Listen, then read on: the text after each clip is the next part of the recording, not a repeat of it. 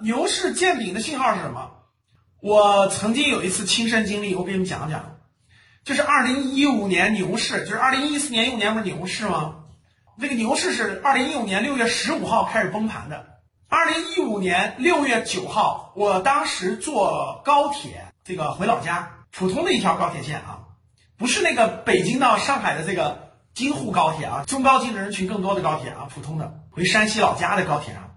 我上去以后呢，不是三排吗？三个人嘛，对吧？我是中我是中间那个座位，有个人。的位置是在我那个里面，我他过来我不得让他一下吗？对吧？让了他坐在那儿以后呢，中年人，我觉得大概在四十多岁，他就不会把那个靠背往后靠，是不常坐高铁的，对不对？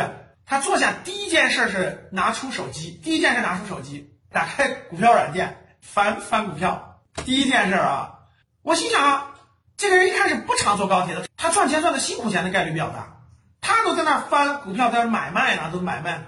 我站起来往左往右一看，那个座位我前后不是九个吗？总共九个里头有六个人在看股票。我就起来，我就走到那个通道，就是那个通道，就是那个高铁车厢和车厢之间不是有通道吗？就那个卫生间、洗手间那个位置，我就站在通道那儿，站着一些人嘛，在那站着一些人，我就我就回望了一下，随便回望一下，六个里有三个在看股票，哇，我就震惊了。当时二零一五年六月九号，这么多人都在看了，我们在意味着什么？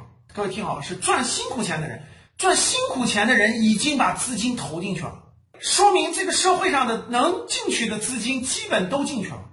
啊，讲这个案例就是，你身边如果买菜的大妈呀、保安同志啊，这个社会上赚最辛苦钱的人，都开始谈论股票，都开始入市的时候，你就得出来了，你就一定要撤出来。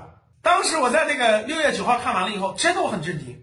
后来那一周，我就唰唰唰就往外撤，结果六月十五号，你看，狂跌。